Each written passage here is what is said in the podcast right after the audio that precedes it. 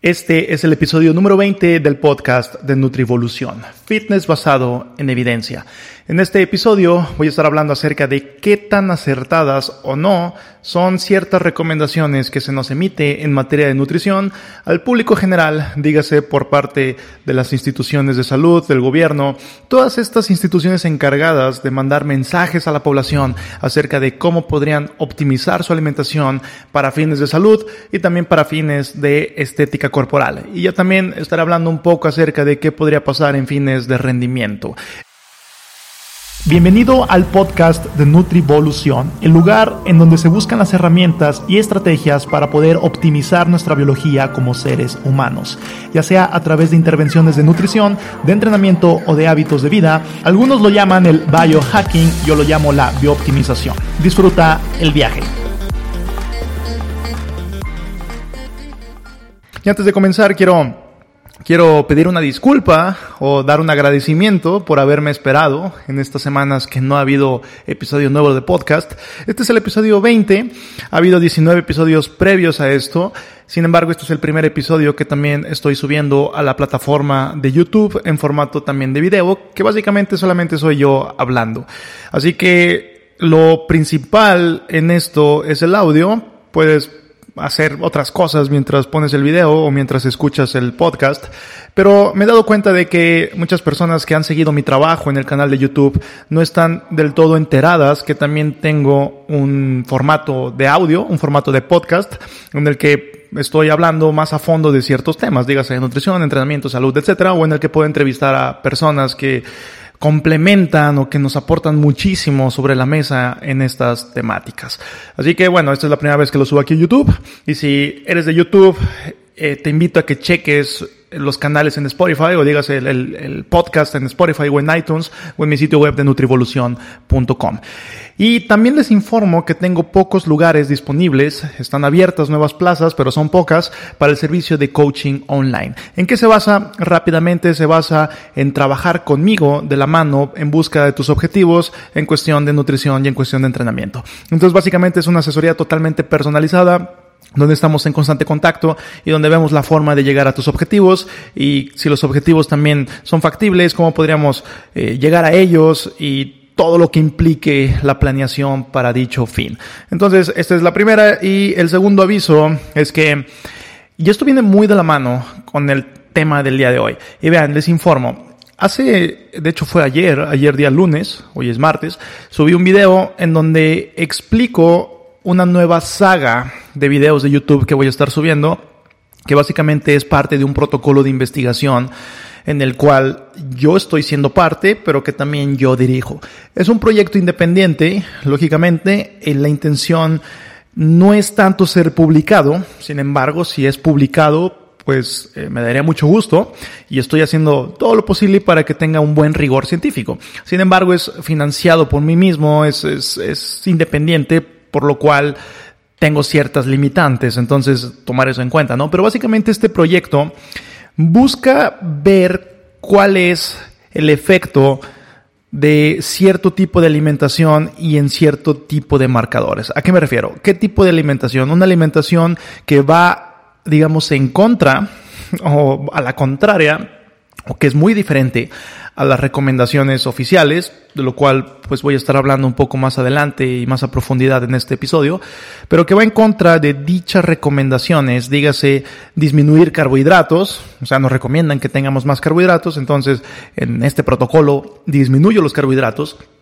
y dígase en lugar de estas, para llenar estas calorías, como disminuyo los carbohidratos, pues aumento las grasas, ¿no? Básicamente. Las proteínas se van a quedar básicamente igual o un poco más arriba de las recomendaciones oficiales.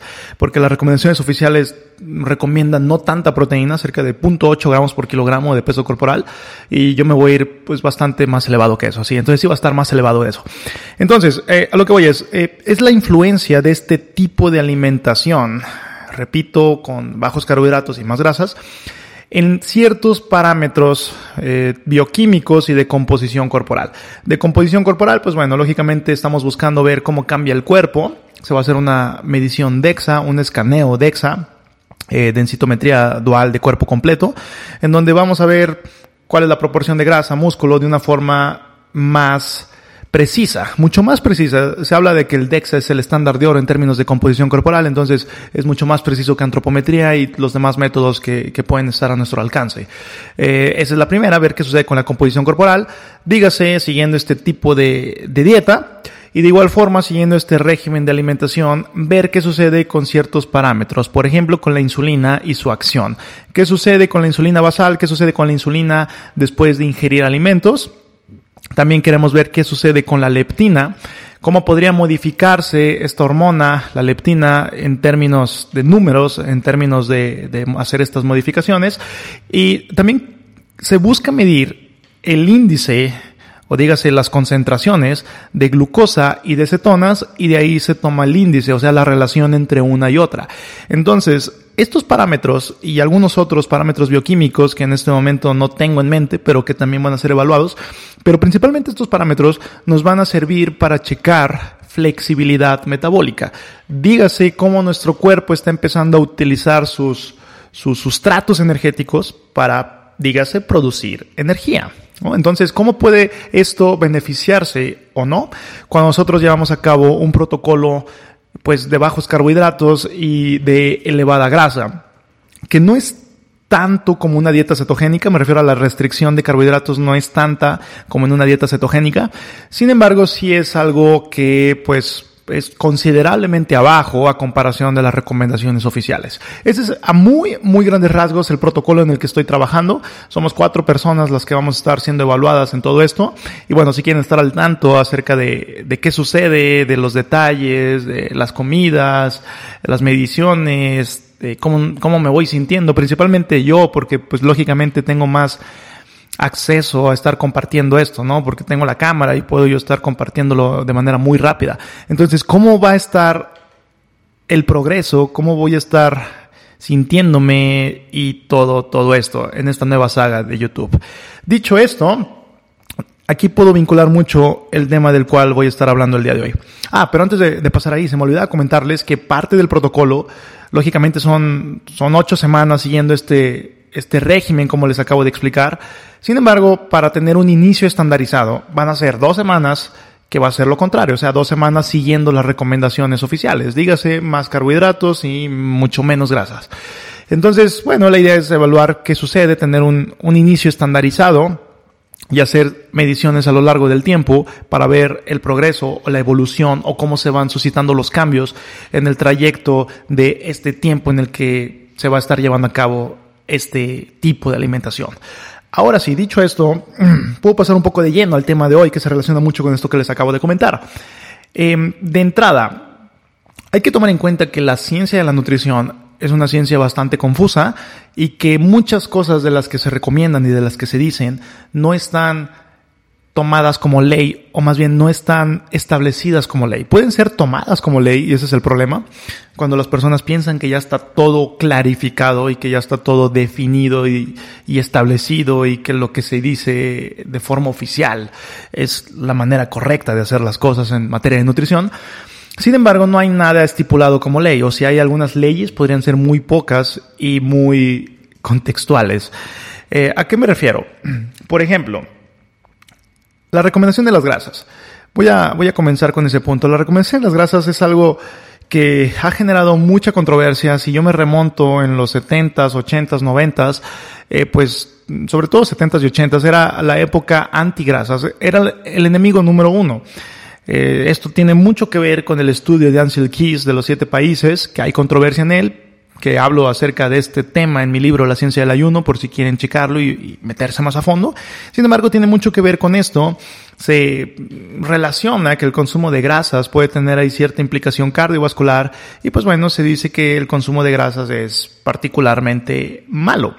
Ahora, ¿qué sucede tiempo después? Ahora, si nosotros volteamos a ver las recomendaciones no oficiales, sin embargo, las recomendaciones independientes de gente que está haciendo estudios, de, autores que están ahí buscando más allá de las cosas y empiezan a arrojar que realmente las grasas pues no son tan culpables como se creían y que probablemente los carbohidratos sean más culpables de lo que, de lo que se decía, porque bueno, las calorías tendrían que venir de algún lado y si tú estás restringiendo tus grasas, pues entonces tendrías que estar aumentando gran cantidad de carbohidratos. Dicho esto, las recomendaciones nos dicen que las porciones de carbohidratos o de cereales que nos aportan principalmente carbohidratos tendrían que ser bastante elevadas. Tendrían que estar ahí en, si mal no recuerdo, 10, 12 porciones al día, que para gran cantidad de personas, por el estilo de vida que llevamos, dígase sedentario, dígase eh, con obesidad, o para una cuestión estadística muy general, la gran cantidad de personas no se beneficiarían de meter tanta cantidad de porciones de cereales. Dígase que no sería realmente necesario.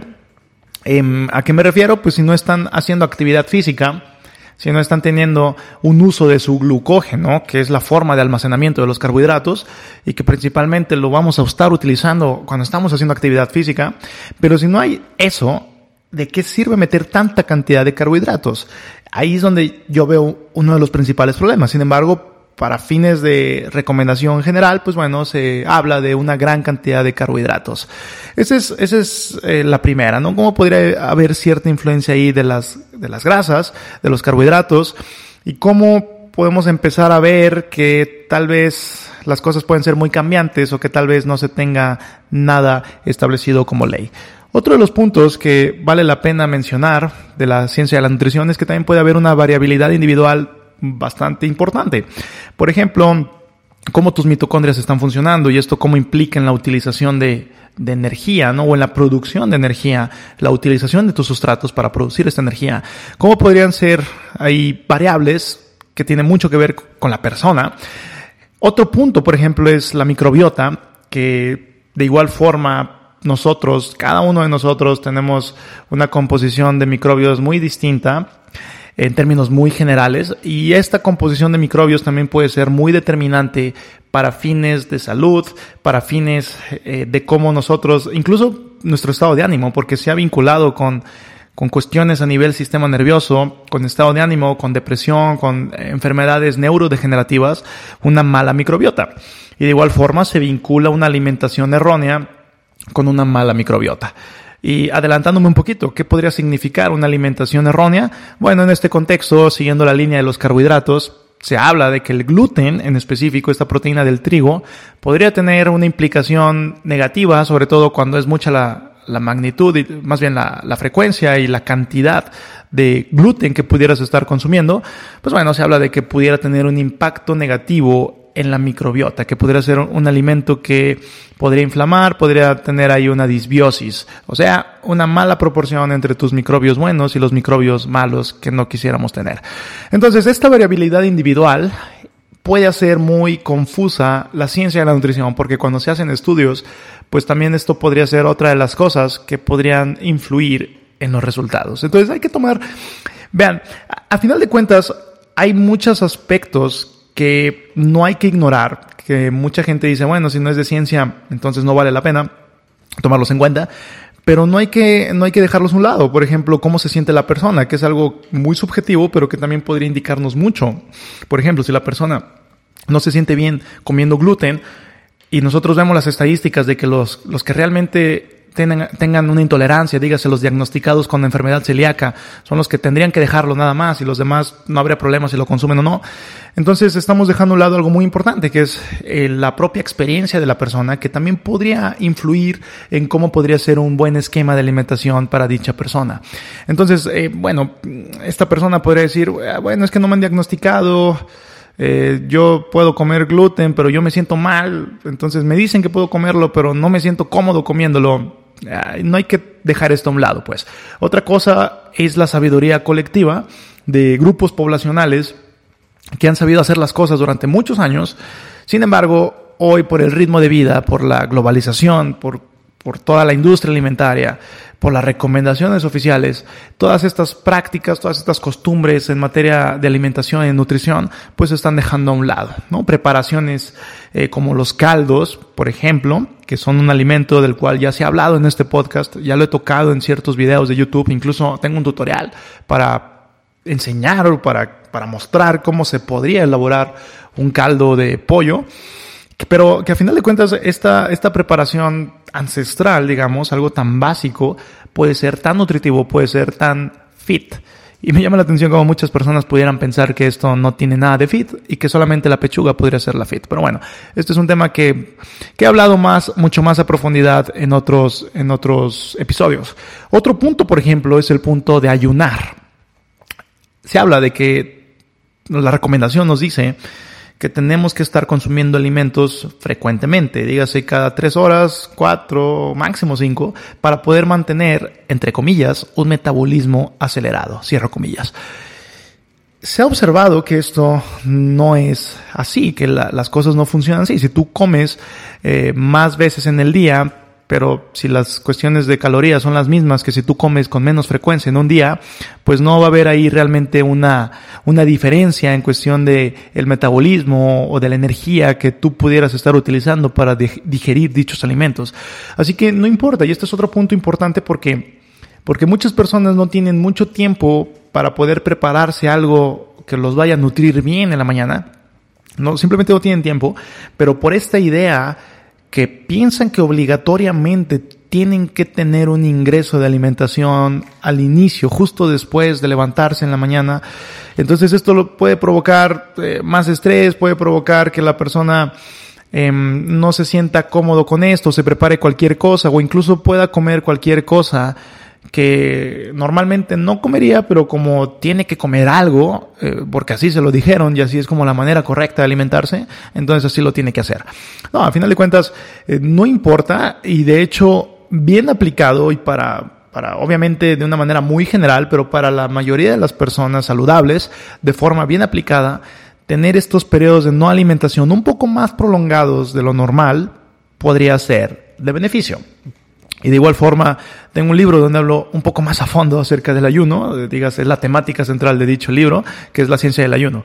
Entonces, si quieren checarlo, dejo el enlace aquí en la descripción, pero eh, básicamente no te apures que la recomendación te diga que tengas que estar comiendo frecuentemente o que tengas que comer alimento primera hora del día, justo al despertar, si no lo sientes cómodo así, si no te da hambre en las mañanas o si no tienes tiempo para poderte preparar algo, algo de calidad.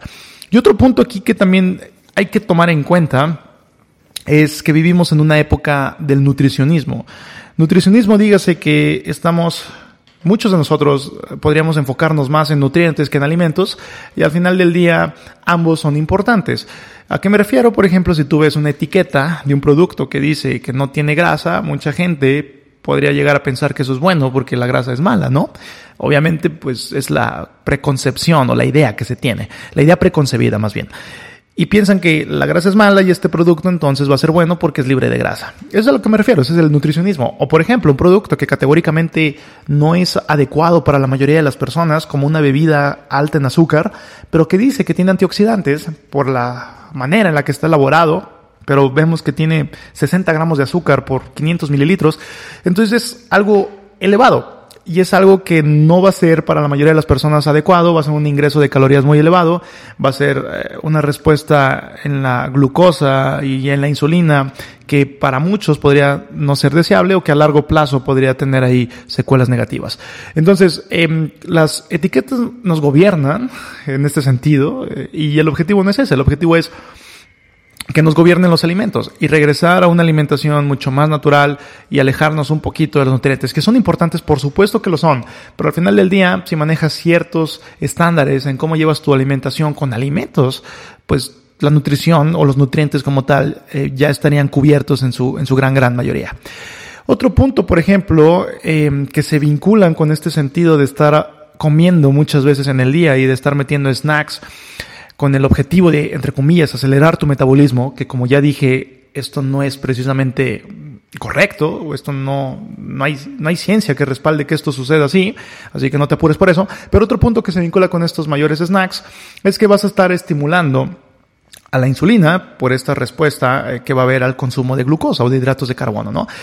Bajo este sentido también, eh, esta sobreestimulación podría vincularse con eventuales problemas de resistencia a la insulina.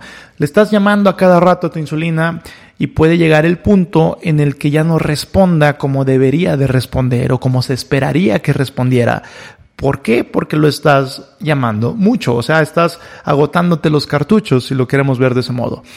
Entonces, bueno, reducir la ingesta o los tiempos de ingesta y de igual forma modular más la cantidad de carbohidratos que se pudieran consumir o cómo se consumen o los tiempos en los que se consumen, pero básicamente tener un poco más de control con esta ingesta de carbohidratos, también pudiera ser algo de beneficio y que se aleja de las recomendaciones oficiales.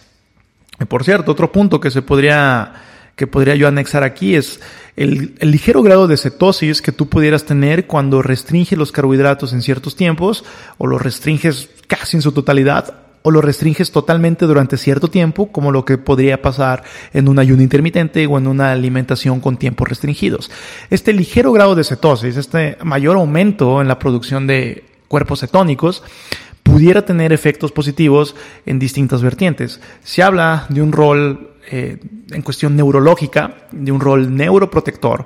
Se habla de que, por ejemplo, ciertas condiciones eh, como epilepsia, como Alzheimer, como Parkinson, pudieran beneficiarse de una alimentación muy baja en carbohidratos. ¿Por qué? Porque el cerebro empieza a utilizar más beta hidroxibutirato, uno de los principales cuerpos cetónicos, el que para muchos podría ser el principal, y esto podría poner en otro tipo de modalidad a tu cerebro en cuestión de cómo está funcionando y del combustible que le está dando energía y esto podría tener beneficios peculiares. Entonces se habla de un rol en, cuestión neurológica, también se habla de un rol en cuestión de resistencia a la insulina que podría asociarse con una mejoría en cómo la insulina está trabajando, en cómo las células captan esta, esta glucosa de igual forma, en los niveles de glucemia se podrían estabilizar, siendo el caso de que la persona tenga, tenga niveles más elevados de lo normal de glucemia antes de seguir este, este protocolo bajo en carbohidratos. Entonces, la cetosis también podría tener ahí ciertos beneficios vinculados en el caso de las, de las mujeres en síndrome de ovario poliquístico.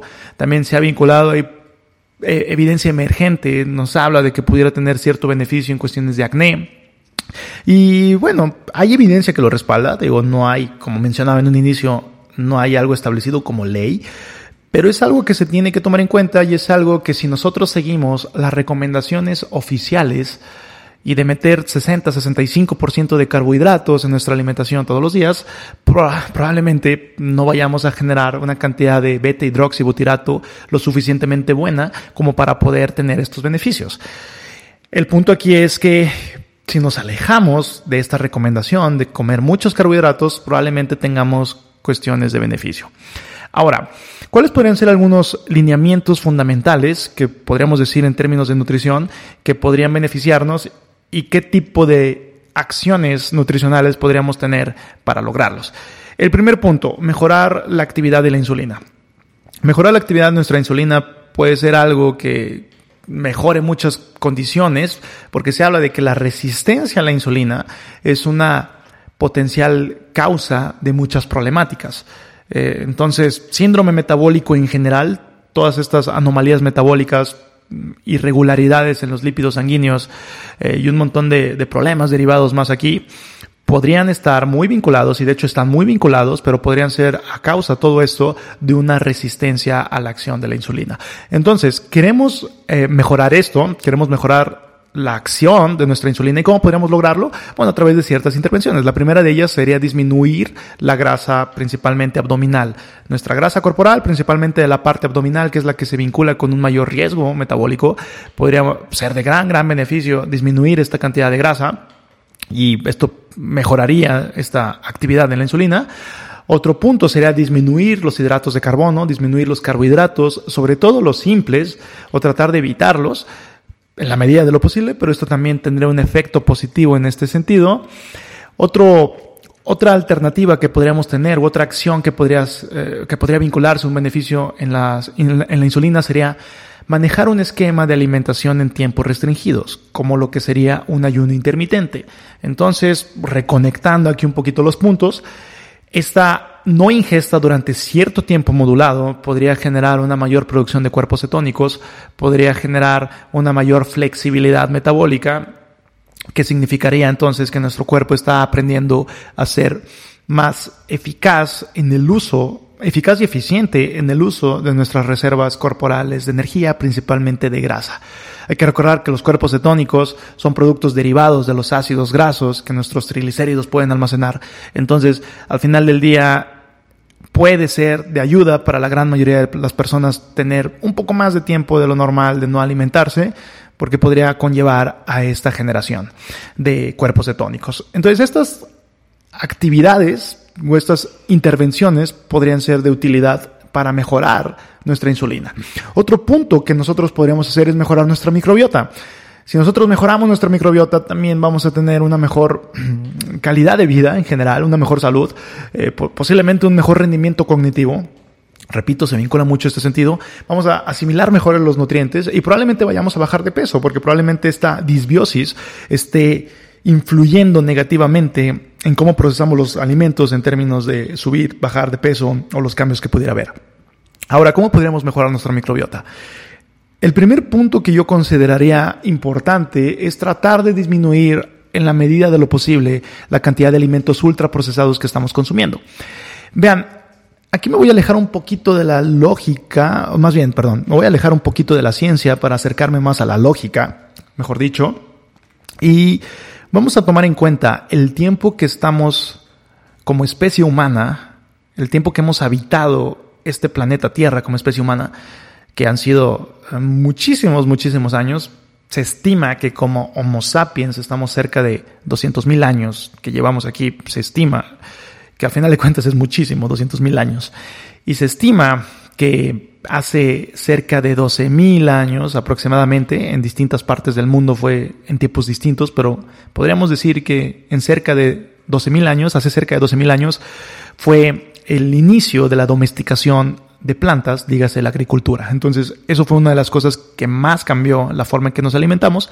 Y los últimos 100 años aproximadamente han sido los años en los que la industria alimentaria ha tenido mucho más influencia y ha sido otro gran cambio drástico en la forma en la que nos alimentamos. A lo que voy es, si hacemos una comparativa del tiempo en que nosotros hemos existido como especie humana y cómo hemos comido durante todo ese tiempo, hay una gran diferencia entre lo que hacemos hoy y lo que hemos hecho la gran, gran, gran cantidad del tiempo que hemos estado aquí como seres humanos. Entonces, el consumo de alimentos ultraprocesados tiene, tiene mucho que ver con el consumo de ingredientes que no han sido parte habitual de nuestra dieta durante todo este tiempo. Entonces, no hay precisamente, mm, no habría forma en la que esto pudiera ser positivo. Vamos a dejar a un lado, a lo mejor y no hace daño. Vamos a decir, posiblemente no hace daño. Sin embargo, hay evidencia que indicaría que sí hace daño. Pero bueno, vamos a dejar a un lado eso, eh, pero no hay forma en lo que pudiera ser positivo. Digo, entonces, eh, bueno, ese punto a tomar en cuenta. Ahora, por ejemplo, con los edulcorantes no calóricos, se han vinculado el exceso de estos, el consumo de estos con ciertas, ciertas anomalías, una de ellas siendo, por ejemplo, esta disbiosis, esta irregularidad en tu microbiota, en los microbios adecuados o los microbios buenos y los microbios malos. Entonces, si nosotros consumimos una gran cantidad de ultraprocesados, estamos ingiriendo una gran cantidad de ingredientes que por términos muy generales y por cuestiones, digamos, hasta, hasta cierto punto de sentido común, no han sido parte y no deberían ser parte de nuestra dieta y esto podría generar irregularidades. Entonces ese sería el primer paso, tratar de disminuir el consumo de dichos ultraprocesados en la medida de lo posible. Otro punto positivo podría ser disminuir el gluten, proteína del trigo.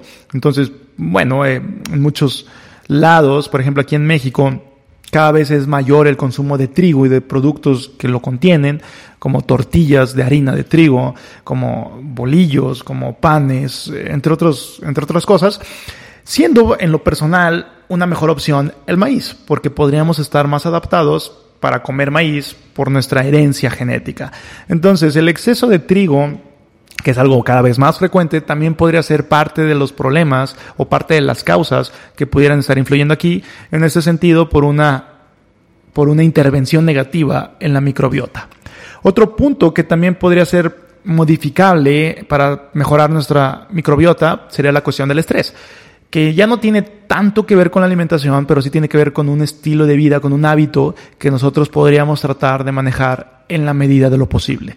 Y por ejemplo, si nosotros nos preocupamos más por lo que perdón, si nosotros nos preocupamos menos por lo que comemos, entonces podríamos generar menos estrés psicológico que podría generar una mejor microbiota. ¿Y cómo nos podríamos preocupar menos por lo que estamos comiendo? Pues bueno, aquí es donde eh, hacer un esquema de ayuno intermitente también podría ayudar porque te olvidas de comer durante cierto tiempo y ya cuando tengas más acceso a los alimentos o cuando tengas más facilidad de prepararte cosas que pudieran ser muy nutritivas, pues aquí sí lo haces y listo, pero no estás mentalizándote de que tienes que estar llevando toppers a donde trabajas o de que tienes que estar cocinando cada 3, 4 horas o llevando muchos alimentos. Entonces, bueno, eh, la modificación del estrés pudiera ser, pudiera ser aquí otra, otra actividad. Y por último, otra cuestión que también podría ayudar para mejorar la microbiota sería el consumo de probióticos o el consumo de alimentos que nos van a dar estos probióticos y que pudieran ayudar positivamente a la microbiota. Por ejemplo, los fermentados. Eh, ciertos eh, alimentos, por ejemplo el kefir, por ejemplo ciertos quesos, eh, podrían tener una buena cantidad de probióticos o una buena cepa o distintas cepas o distintas, digamos, tribus de microorganismos que podrían ser positivas ingresar a nuestro cuerpo. Entonces el consumo de fermentados es algo positivo y es algo que muchas civilizaciones antiguas han estado aplicando por conocimiento colectivo y sabiduría ancestral. Entonces esto tiene un efecto positivo a términos de, de, la microbiota y en cuestión salud, pues lógicamente también se va a ver manifestado. Otro punto importante son las calorías, que son importantes, por supuesto que son importantes. Sin embargo, también es de igual importancia la calidad de dichas calorías. Entonces, tanto la cantidad como la calidad de las calorías son aspectos que tendrían que ser tomados en cuenta para poder modificar nuestros hábitos de alimentación y poder modificar positivamente nuestra salud. Entonces, bajo este sentido, pues regular la ingesta calórica también conllevaría una mejoría en la insulina, cómo respondemos ante la insulina, si nosotros empezamos a perder grasa, si nosotros empezamos a modificar estos hábitos, pues bueno, nuestro cuerpo va a empezar a responder mejor en términos hormonales, en términos metabólicos.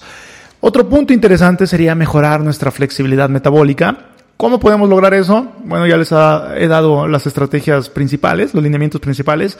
Sería modificar los tiempos de ingesta, dígase reducirlos, o tratar de tener una ventana de alimentación contrastada con una ventana de no alimentación. Otro punto para mejorar la flexibilidad metabólica podría ser el timing de los carbohidratos. Eh, por ejemplo, si nosotros nos mantenemos con muy bajos carbohidratos durante la mayor parte del día y tratamos de meter la gran cantidad de dichos carbohidratos después de nuestro entrenamiento, pues los carbohidratos eh, se irían canalizados hacia la reposición de glucógeno y podríamos estar más tiempo en cetosis. Podríamos beneficiarnos de esto sin necesariamente castigar tanto los carbohidratos. De hecho, este es uno de los de los aspectos que tomo en cuenta para el protocolo que les comentaba al inicio de este episodio, pero para fines de mejorar la flexibilidad metabólica, el timing o la frecuencia de la alimentación y en específico de los carbohidratos podría tener ahí gran, gran relevancia.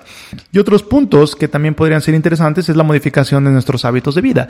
Dígase, si no haces actividad física, pues bueno, hacer actividad física podría ayudar, pero sobre todo el entrenamiento de fuerza. No estoy diciendo que no funcione el entrenamiento aeróbico, por supuesto que tiene sus propios beneficios, pero el entrenamiento de fuerza tiene sus peculiares beneficios que podrían causar una mejoría en la recepción de los nutrientes, que podrían causar una mejoría en nuestra salud, composición corporal, por supuesto, aquí no cabe ninguna duda, y también en otros aspectos que podrían ser de gran utilidad el hecho de hacer más fuerza, de ser más fuertes. Otro punto sería el estrés, ya hablé de esto, ritmos circadianos.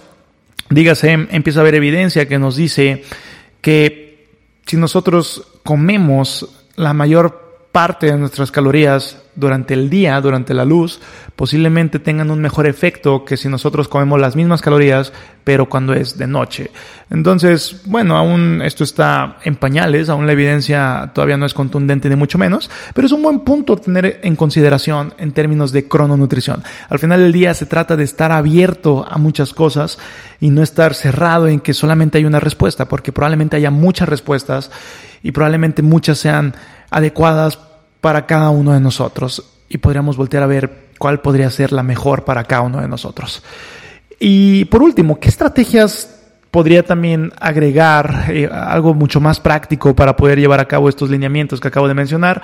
Bueno, uno, lejos de basarse en las recomendaciones oficiales y en come más carbohidratos, bájale a las grasas, no comas grasas saturadas, no comas colesterol porque es malo, etcétera, etcétera. Pero lejos de ver eso, vamos a ignorar eso, vamos a, a dejar de voltear a ver y podríamos voltear a ver otros aspectos. Por ejemplo, el primero de ellos, buscar calidad en tus alimentos. Si nosotros buscamos una calidad en los alimentos que consumimos, pues muy probablemente en términos de nutrientes también estemos ya asegurados. Claro que hay excepciones, claro que puede haber peculiares requisitos para ciertas personas, pero de manera muy general, si nosotros hacemos énfasis en productos naturales, entonces en términos de nutrición, de nutrientes, ya estaríamos básicamente cubiertos. El segundo punto es manejar una estructura con flexibilidad ante las situaciones. Por ejemplo, al decir esto me refiero a una estructura. Yo en mi caso, eh, tengo cierta estructura, sobre todo en los horarios en los que consumo mis alimentos, pues bueno, manejo un esquema de alimentación en tiempos restringidos donde cerca de 16 horas del día no consumo alimentos y cerca de 8 horas del día es donde consumo mis alimentos. Pero tengo cierta flexibilidad en este sentido y esto es a lo que voy. Em, al final de cuentas, mm, puedo yo romper el ayuno antes de lo planeado o antes de lo que usualmente lo hago por cualquier motivo, dígase algún desayuno en algún lugar, alguna comida social, cualquier tipo de cosa y no pasa nada. Eh, al final de cuentas, se trata de tener una estructura, se trata de seguir un lineamiento, pero se trata de que cuando haya algo que nosotros no podamos controlar o algo que se salga de nuestras manos, pues tener un as bajo la manga, tener una carta ahí para poder jugarla y que no altere en lo absoluto nuestra salud o nuestros objetivos en términos de, composición corporal. Otro aspecto es no comer etiquetas, alejarnos de las etiquetas. Digo, a final de cuentas, pueden ser un buen dato si tú estás comiendo alimentos o si tú estás teniendo un conteo de nutrientes, puede ser un buen dato tener ahí la etiqueta y saber cuánto estamos consumiendo. Sin embargo, gran cantidad de las cosas que tienen etiquetas podrían no tener el mejor perfil nutricional. Vaya ironía, ¿no? Entonces, si dice que es bueno, o si trae una etiqueta que dice que eso te va a ayudar a tu salud, por cuestión de probabilidades, puede que no sea el caso. Puede que, pues no, por algo lo están poniendo, ¿no? No, no es, mm, es algo que te están tratando de vender y por algo está ah, siendo anunciado esa, ese argumento. Entonces, no comer etiquetas. Y otro punto sería eh, disfrutar el proceso. A final de cuentas, hay que encontrar la estrategia que se pudiera acomodar para que llevemos una relación más saludable con cómo nos alimentamos. Entonces, si bien tienes un objetivo, si bien tienes un algo que quieres lograr y un camino que tienes que seguir, pues vamos a tratar de buscar el mejor camino para llevarlo a cabo. Para muchos son dietas con ciclado de carbohidratos, para otros son dietas bajas en grasa, para otros podrían ser dietas bajas en carbohidratos, para otros podrían ser una cuestión a ir regular, ¿no? O equilibrada más bien en términos de carbohidratos y grasas, para otros podría ser una alimentación en tiempos restringidos, o una mezcla a mayor o menor medida de cualquiera de estos puntos anteriores. Pero al final del día, cada uno de nosotros podríamos tener una mejor adherencia a cada uno de los puntos anteriores y lejos de voltear a ver las recomendaciones oficiales, podríamos voltear a ver cuál estrategia se podría apegar a cada uno de nosotros. Porque al final del día, lo que dichas recomendaciones oficiales nos han vendido la idea es que hay un solo camino o que la brecha de la nutrición es muy corta y que no hay tanto hacia dónde moverse y que no hay mucho hacia dónde poder jugar porque pues, las cosas están bastante reguladas y ya se sabe, lo pongo entre comillas, ¿no? Ya se sabe que las grasas son malas y que los carbohidratos hay que comer muchos y que el trigo está bien y que puede ser un, buen alimento que se puede consumir en muchas cantidades para muchas personas, etcétera, etcétera. Entonces, al final del día, no se trata de eso. Hay muchas opciones más que pueden ser aplicables en términos de nutrición. Eh, por ejemplo, algunos, algunas referencias adecuadas podría ser Weston Price. Weston Price he hablado un poquito de él antes, pero ese podría ser uno de los estudios de nutrición que no se toman en cuenta para las recomendaciones oficiales menos, pero que no se toman mucho en cuenta y que no se voltean tanto ver. Sin embargo, nos dice mucho, nos dice de una alimentación que llevaban ciertas tribus o ciertos grupos poblacionales que vivían un poco más a la antigüita, entre comillas, más como cazadores recolectores, y que tenían beneficios y que tenían un, buen estado de salud y que tenían una buena dentadura y que tenían ahí eh, pues cosas muy peculiares que no se observan de manera estadística en poblaciones globalizadas como eh, donde vivimos actualmente. Así que hay mucho hacia dónde poder movernos eh, y el término eh, perdón, y el concepto de suplementos que también se podría vincular aquí es un tema bastante amplio que se podría anexar a esto como una ayuda a la alimentación, pero lo menciono porque también en las recomendaciones oficiales, pues no se habla mucho de cómo podríamos ayudarnos de otro tipo de alimentos, pero actualmente el ámbito de la suplementación empieza a, correr a cobrar cada vez más relevancia y también podría ser de utilidad. Entonces, al final del día, no hay que basarnos en estas recomendaciones oficiales porque realmente no tienen un fundamento que los pueda sustentar, porque al final de cuentas son o fueron elaboradas de una manera posiblemente con alguna cuestión de intereses eh, de cierto tipo de intereses involucrados ahí y que, bueno, ah, hay que tomar todas estas cosas en cuenta. Y antes de caer en argumentos conspiranoicos, voy a finalizar este episodio, que no es el punto. Realmente aquí la, la cuestión es voltear a ver la fisiología, voltear a ver los estudios científicos que pueden avalar o no las cosas y de ahí poder buscar estrategias que pudieran ayudar en una u otra vertiente. Así que este es el episodio de hoy. Los invito a que dejen una valoración en la iTunes Store acerca de este podcast.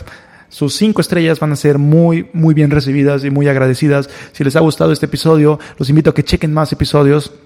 Están en Spotify, están en iTunes, están en Nutrivolución.com y los invito a que lo compartan con sus amigos si es que sienten que esta información puede ser de utilidad. Hasta aquí lo dejamos, nos estamos hablando muy pronto y bueno, eh, disfruten el proceso siempre. Sea cual sea la estrategia que vayan a aplicar, apliquen una estrategia que sea lo más disfrutable posible. Nos vemos hasta el siguiente episodio.